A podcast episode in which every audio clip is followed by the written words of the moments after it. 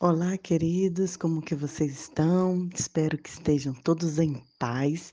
E hoje nós chegamos no, no nosso 18º dia, tendo uma vida em comum. Em Colossenses 3,15 diz assim: Cada um de vocês é parte do corpo de Cristo e vocês foram escolhidos para viver juntos e em paz. Lembra que a gente no último dia falamos sobre o corpo de Cristo? Então a gente vai falar hoje sobre a comunhão. Deus quer que vivamos juntos. A Bíblia chama essa experiência compartilhada de comunhão. Hoje em dia, entretanto, a palavra perdeu grande parte do seu significado bíblico. Comunhão ou confraternização hoje se refere realmente, normalmente, a uma conversa casual, uma atividade social, comida e diversão.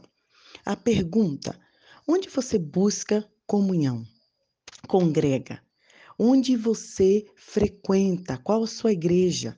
Ficar para a confraternização normalmente significa só esperar para o lanche? Será que é isso que é comunhão? A real comunhão, queridos, significa muito mais do que apenas aparecer nos cultos. É ter vida em comum. Ela inclui amar altruisticamente, compartilhar com transparência, servir as necessidades práticas, ser generoso com o sacrifício de si mesmo consolar compassivamente e todas as outras orientações uns aos outros encontradas no Novo Testamento.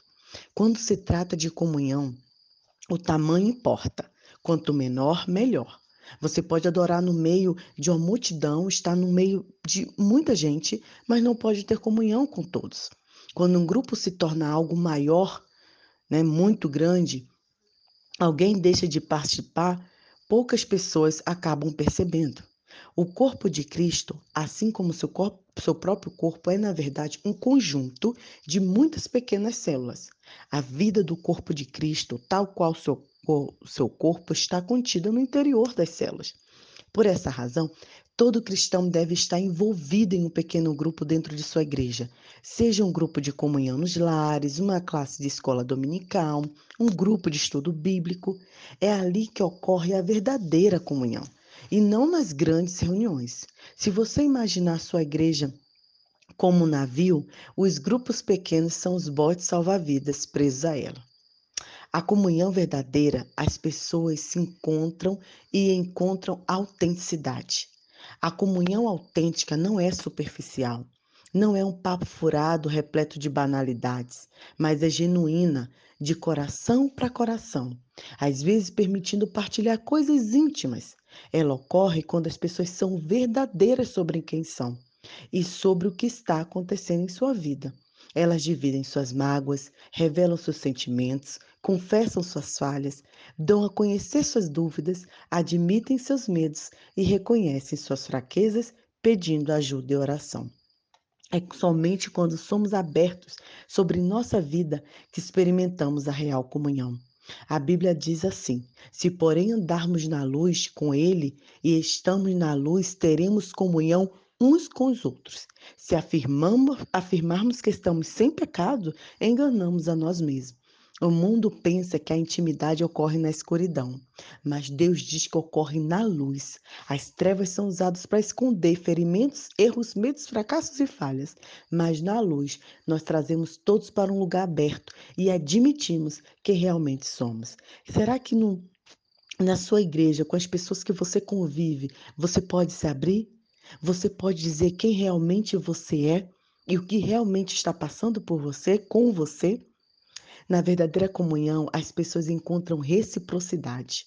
Reciprocidade é a arte de dar e receber, é depender um do outro. A Bíblia diz: a forma em que Deus estruturou nossos corpos é um modelo para compreendermos as vidas unidas como igreja. Todas as partes são interdependentes. Mutualidade é o coração da comunhão.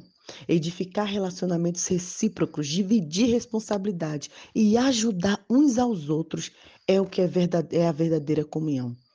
A Bíblia diz, o apóstolo Paulo afirma que quero que nos ajudemos uns aos outros com a fé que temos. A vossa fé me ajudará e a minha fé os ajudará. Todos somos mais constantes em nossa fé quando outras pessoas caminham conosco e nos incentivam. É por isso que eu sempre comento: compartilhe o áudio, convide pequenos grupos, chame mais pessoas, porque assim caminhamos juntos e chegamos mais longe. Na verdadeira comunhão, as pessoas encontram compaixão. Compaixão não é dar conselho e oferecer ajuda rápida e superficial.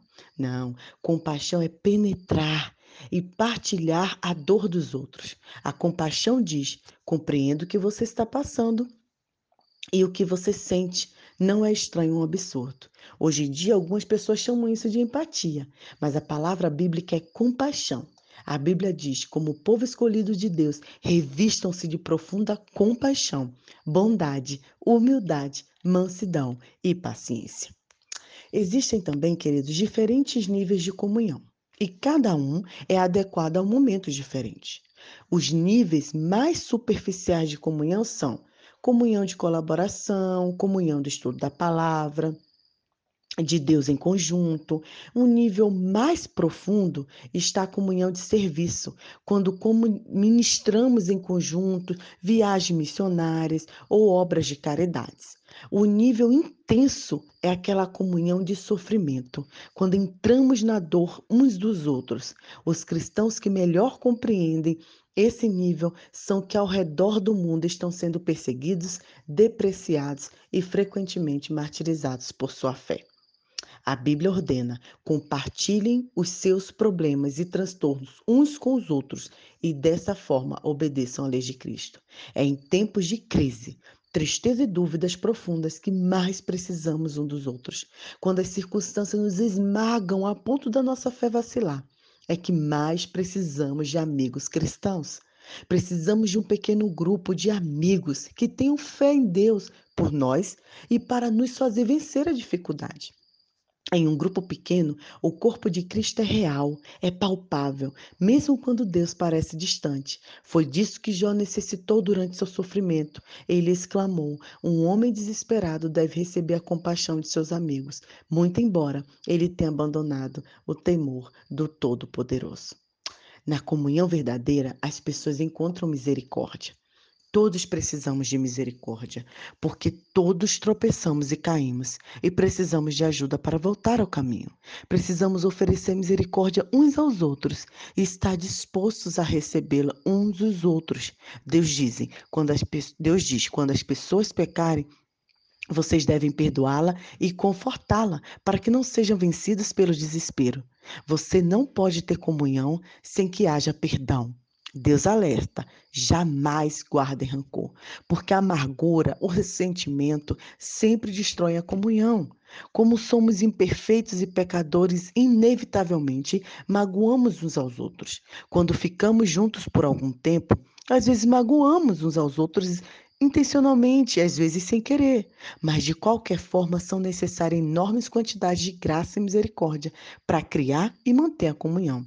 Vocês precisam ter consideração para com as faltas um dos outros e perdoar aos que lhe ofendem. Lembre-se, assim como o Senhor lhes perdoou, vocês devem perdoar uns aos outros. É, tem muitas músicas que têm letras profundas, né? E tem um hino que fala que é Senhor, me dá um olhar de compaixão, um olhar é, olhar com simpatia os erros do irmão, e assim será bendito o nome de cristão. Quando alguém errar, que a gente acolha, abraça, de, explique, sim, discipline, mas que estejamos juntos em comunhão. Isso sim é a verdadeira comunhão, né? E a misericórdia de Deus para conosco é um estímulo para mostrarmos as misericórdias dos outros. Muitas pessoas relutam em mostrar misericórdia porque não sabem a diferença entre confiar e perdoar. O perdão deve ser imediato. Tenha ou não a pessoa pedido por ele. A confiança deve ser reconstruída com o transcurso do tempo. Confiança exige antecedentes. Se o magoa repetidamente, Deus lhe ordena que perdoe imediatamente, mas não se espera que você volte a confiar imediatamente ou que continue permitindo que tais pessoas te magoem. Elas devem mostrar que mudaram com o tempo. O melhor lugar para restaurar a confiança é no contexto de apoio mútuo de um pequeno grupo que ofereça encorajamento e prestação de conta mútuas. Existem muitos outros benefícios que você irá experimentar ao fazer parte de um pequeno grupo comprometido com a verdadeira comunhão. Essa é uma parte essencial da vida cristã que não pode ser ignorada. É importante que estejamos juntos. Você foi criado para viver em comunidade. E para memorizar o versículo em Gálatas, compartilhem seus problemas e transtornos uns com os outros e dessa forma obedeçam à lei de Cristo. E para meditar, que passo posso dar hoje para me unir a outro cristão de forma mais íntima e verdadeira? Deus abençoe seu coração.